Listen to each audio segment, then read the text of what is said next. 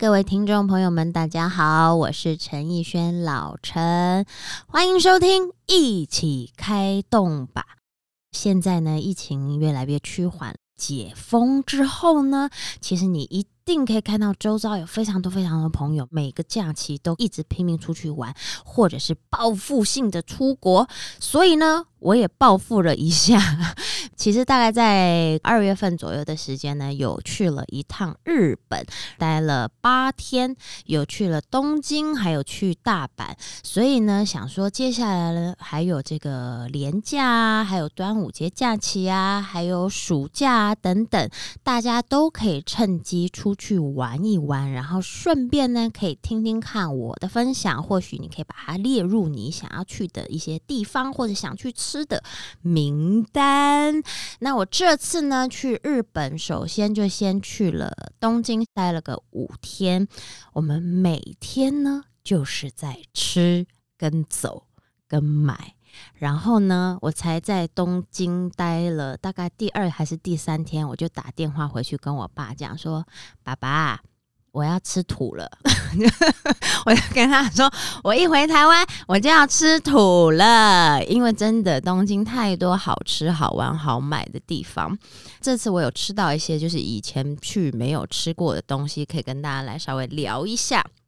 这一次呢，我们是一个大团体去东京跟去大阪。对他们很多很厉害的饕客们呢，就安排了很多厉害的餐厅。首先呢，要跟大家分享我们第一顿呢，在里面吃到的呢，当然就是和牛黑毛和牛。然后我们那一顿呢，去吃了黑毛和牛的寿喜烧。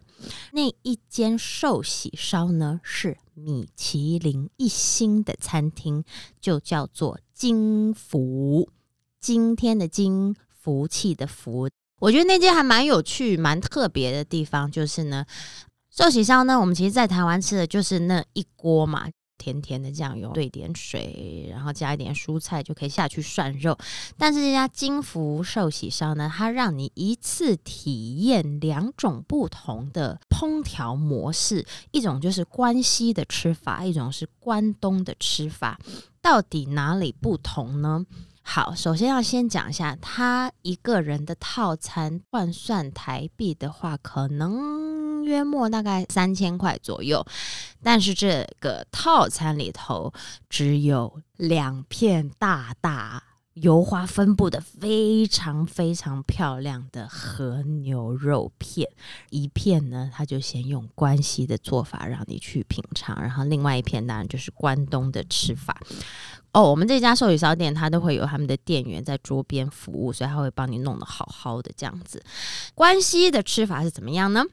就是先在你的这个干锅里头呢，用它的一些牛油去把它融化，让它比较不会粘锅，然后就下一大片油化非常均匀分布的这个和牛，稍微有点像是煎它。煎到就表面有一点点微微的金黄色，两面都煎完之后呢，这时候才要下它的酱汁，煮一下下而已，它就把它卷起来。卷起来之后，它就把这一大片的和牛放到你的蛋液里头，它把它的蛋液哦，像打发鲜奶油一样打发成泡。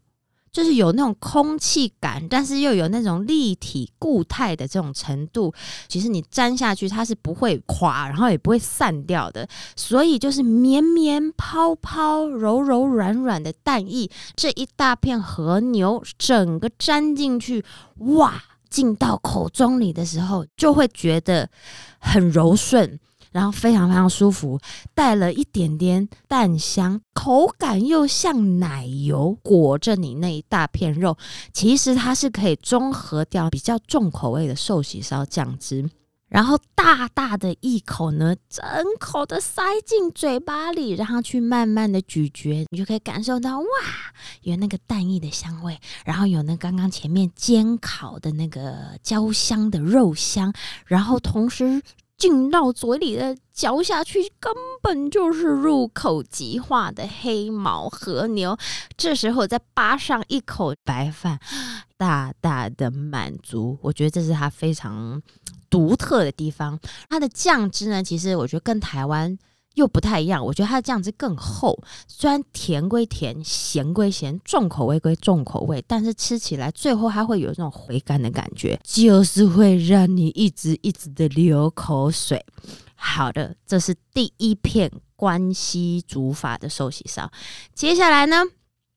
他要做的就是关东煮法。第二片肉其实吃法就跟台湾版本就差不多了，就他会先把它的酱汁下下去，然后开始下一点点它的蔬菜，比如说那种日本大葱啦、洋葱啦等等这种比较耐煮的东西下去，让它的那些蔬菜甜度也会出来了一部分之后呢，这时候第二片和牛就登场了，它就下去进到那个寿喜烧酱汁里头，把它煮到大概七八分熟，同样的，它再把它卷起来，再放到你那。个个蓬蓬松软滑嫩的蛋液里头，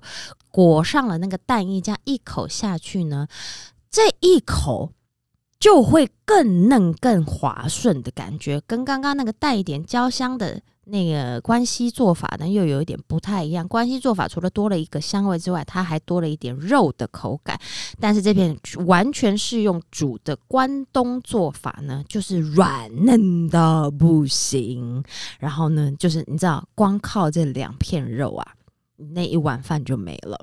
真的就是这么下饭，这么好吃，是真的非常非常好吃。如果就是我觉得，如果你有预算的话啦，可以去试试看。虽然就两片肉，那最后他会把他剩下的那些各种的蔬菜，一大盘的蔬菜帮你都煮好，然后你就可以配着你的饭吃。最后，最后你还可以把你剩的那个打发的蛋液呢淋到你的白饭上，呼噜呼噜又下去一碗饭。所以其实呢，两片肉可以。吃两碗饭，然后再一大盘蔬菜，吃完也是有饱足感的呢。然后这样一个人换算台币大约是不到三千块的这个价钱，我觉得如果想要去体验一次米其林一星的寿喜和牛的话，我觉得可以去试试看。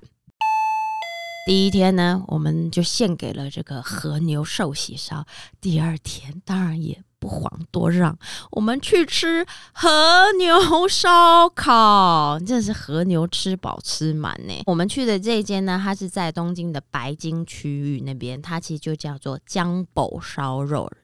有些人会直接叫它白金烧肉啦。这一间这个烧烤店呢，它就属于都是单点的部分，然后有一些哎，你可以点套餐，然后再零星加一些单点，比如说哎，你哪个部位想要多几片呐？比如说我们在那边有吃到两种牛舌嘛，一个就是薄的牛舌，一个就是厚切牛舌，还有横膈膜。当然那边呢还有一个它的特色的，就是专门去那间店一定要吃的，他们就叫做野原烧肉，也就是牛腰肉的部分。前面呢都没有服。务人员帮你服务，所以我们都得自己非常非常用心的去烤那些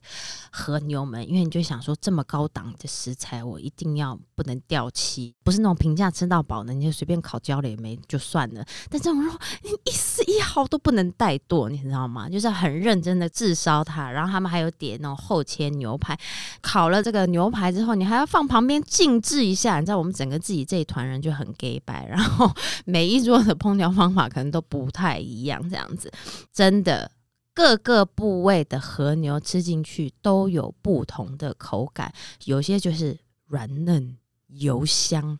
厚切牛舌的话就会带着一点 Q 劲，然后有一点弹牙弹牙的那种口感，吃进去也是很美味。然后它原本淋上的酱汁，你把它烤好之后再沾，我自己啦，我喜欢沾一点点柠檬。就是它现场会有你各种这样子，可以让你自己去搭配。我是蘸一点点柠檬汁，然后又用一些这些酸度呢，去中和掉的这个呃比较油腻的和牛，其实是非常非常好吃。然后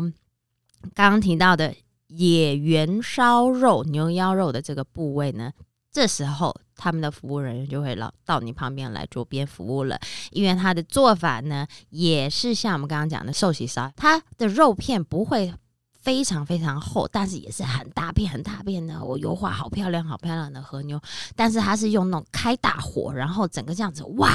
快速的烧烤它，就有点像那种翻炒它一样，也是它会给你蛋液，看你要不要沾，沾进那个蛋液以后呢，一口下去呀，也是非常非常的好吃。然后我们这样子。零零星星单点了一些东西，吃的是蛮有饱足感，各种的部位也都吃到了。那这一顿呢，其实肉品是比较多的，当然价钱也会比较多啦。就加上一些酒水饮料的话，一个人大概是两万块日币，可能就四五千块左右台币吧。但是你会觉得说。花个四五千块吃到这么高档的和牛，各种不同的部位，然后去体验一次，我觉得也是还蛮棒的经验。当然，去日本你一定会想要吃一碗热乎乎的拉面，但近一两年，其实台湾人去必吃的一家拉面店叫做阿夫利拉面，它的特色就是在于清爽，因为它。特有的做法呢，就是柚子口味的拉面。所以你光想象，就是有一点柚子的这个清香，不管是皮的部分，或者柚子盐、柚子酱的部分，其实让那整碗拉面吃起来是很清爽、很舒服。在日本也受到很多女生的喜欢，所以它在日本就是近一两年是蛮红蛮红的拉面店。我点的是它的经典柚子盐拉面，它有分柚子盐拉面，有柚子酱油拉面，甚至还有柚子辣的拉面，还有沾面等等。但我们第一次去，一定就是要吃基本款的来试试口味。它的叉烧饭听说也是蛮厉害的，所以我们也一起点了一个叉烧饭，到时候想说分来吃吃看。特别的是呢，它那边有个小小的那种炭烧烤炉，它会现场直接把它切下来一片有点厚度，可能零点三公分左右的圆形叉烧肉。沾了它的那个酱了以后呢，再上去炭烤，其实你就可以一直闻到那种哇炭烧的猪肉香气，我觉得还蛮棒的。端上来一大碗的时候，你会觉得哇，其实看起来那个汤头很清澈，然后上面有呃一大片的叉烧，然后有温泉蛋。有一点点笋干，还有一点点的水菜，其实是真的可以闻得到那个柚子的香气。就先喝一口汤，你就会觉得，呜，真的耶！除了有油香，然后有豚骨的香气，但是后来又被这个柚子香呢去解掉了那种猪肉的味道啦，或者是那种你会觉得太厚重、太油腻。但我觉得柚子在这时候就是发挥了很大的作用，去解腻。它的面条，我觉得也跟一般拉面店是不一样。它的面条是口感更明显一点，因为它面条很细哦，真的很细很细很细。也许是因为它的汤稍微比较清爽清淡，所以它的面条细的呢，其实可以扒裹上更多的那些汤汁。然后你就是大口的捞起一坨面，然后把它输进去，你就觉得哦，其实是我觉得还蛮好吃的耶，就是。咸味、油味，然后柚子香味全部都到位，吃起来也不会有任何的腻口感。它的叉烧尤其是可圈可点，因为就是多了那一道炙烤的手续，而且是炭烧炙烤，所以那个香味会更丰富。所以又有柚子香。又有汤头里的香味，又有猪肉的油香，同时又加了一点炭烤的香气，整体吃起来我觉得非常的值得，可以去试试。叉烧饭的部分。其实就有点像更厚的这个，它切了更厚小块小块的那个叉烧肉，铺在一碗白饭上然后，淋上它的一点点酱汁，没有什么大问题，但是不会有太大记忆点，所以我自己是个人觉得去吃它的拉面就 OK。当然，到了日本嘛，你一定要吃到一些日料。就前面都在吃肉，然后我们也吃了拉面。接下来呢，生鱼片的部分当然不可以少。所以呢，我们也是有朋友推荐说，可以去找一间回转寿司。那间回转寿司其实在日本也蛮红的，它几乎哦是天天都在排队才吃得到。那天刚好是去到银座，然后他在一个百货公司里头就有这家回转寿司，就叫做根式花丸回转寿司。听说今天的回转寿司店，它所有的食材呢都是来自北海道，所以是是非常非常的新鲜。然后其实真的也算是很平易近人的价钱。然后我们到它回转寿司是在楼上嘛。一样要抽号码牌，然后抽了号码牌之外呢，哇，那边已经排了不知道绕了几圈的队伍，我们就想说好，先抽了再说，也不知道排不排得到。晃晃晃晃晃，然后又看一下那个百货公司的那个标志，发现说，哎，原来它地下室有一间根式花丸的立吞，站着吃也可以啊，跟我在这排队有什么差别？所以呢，我们就索性。不排了，我们就杀到地下室去吃他的立吞。他立吞真的就是一间小小的吧台，大概可以站不到十个人的位置吧。门口还是有人在排队，有个那种小小的队伍，然后已经很多人在里面这样子慢慢慢慢的吃。还好没有排很久，那一天有点了基本款嘛，鲑鱼一定有啊，然后尾鱼一定有啊，鳍边肉一定有啊，它也有蟹膏类的握寿司，然后我们也有点。他上来时候，他就是现场厨师就在你面前摆一个长长的盘子嘛，然后师傅就是在那你的面前这样捏捏捏完以后，直接放到你那个长盘里，然后你就一颗一颗这样子品味，这就是它的立吞的部分是这样子来呈现，就没有回转在那边转转转让你自己挑选，然后一颗颗放上来，你会看到哇，它的每一颗握寿司饭量不会太大。但是肉品却非常非常的厚，吃下去其实是真的是新鲜。它的鱼味就只有鱼香，然后一点鱼油的味道，完全没有任何的腥味。它的握寿司价钱大概平均有从便宜的大概一份一盘是大概从一百多，然后看食材嘛，贵的好像有到五百块左右日币。然后所以其实。吃起来是便宜的，啊，平均一份两颗握寿司是三百块左右，其实就台北在六十块吧。但它的鱼肉是真的是好的，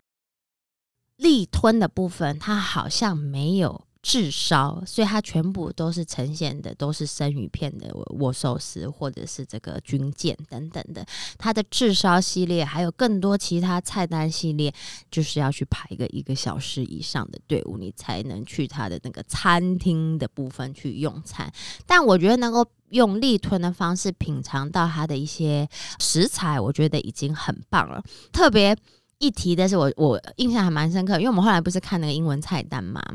它英文是写螃蟹肠子，然后它的日文版本的汉字是写蟹酱啊。螃蟹的肠子跟蟹酱，它们是同样的东西吗？后来我就不管，我想说，它说不定就会是我心目中想象的蟹膏。果不其然，送来的就是蟹膏。我觉得它的蟹膏表现的是非常的好，它的蟹膏。鲜甜香，有一种奶油丝滑般的口感，然后从第一口进去到尾声，口腔中留下来的味道完全都没有腥味，我觉得也很惊喜。然后这一顿呢，我们大概一个人吃了起码十几颗握寿司吧。一个人平均下来也是五六百块台币，所以我觉得很 OK 哦。所以这一间根式花碗回转寿司，如果你有去日本的话，我个人是还蛮推荐，而且它的评价是非常好的哟。以上呢就是我的日本行东京篇，别忘记下次还会跟大家分享大阪篇。好的，谢谢大家一起来收听，一起开动吧。如果你有任何的疑问，或者想给我们任何的意见，都可以上我的粉丝专业或者 IG 搜寻陈奕轩就可以喽。一起开动吧，我们下次大阪见。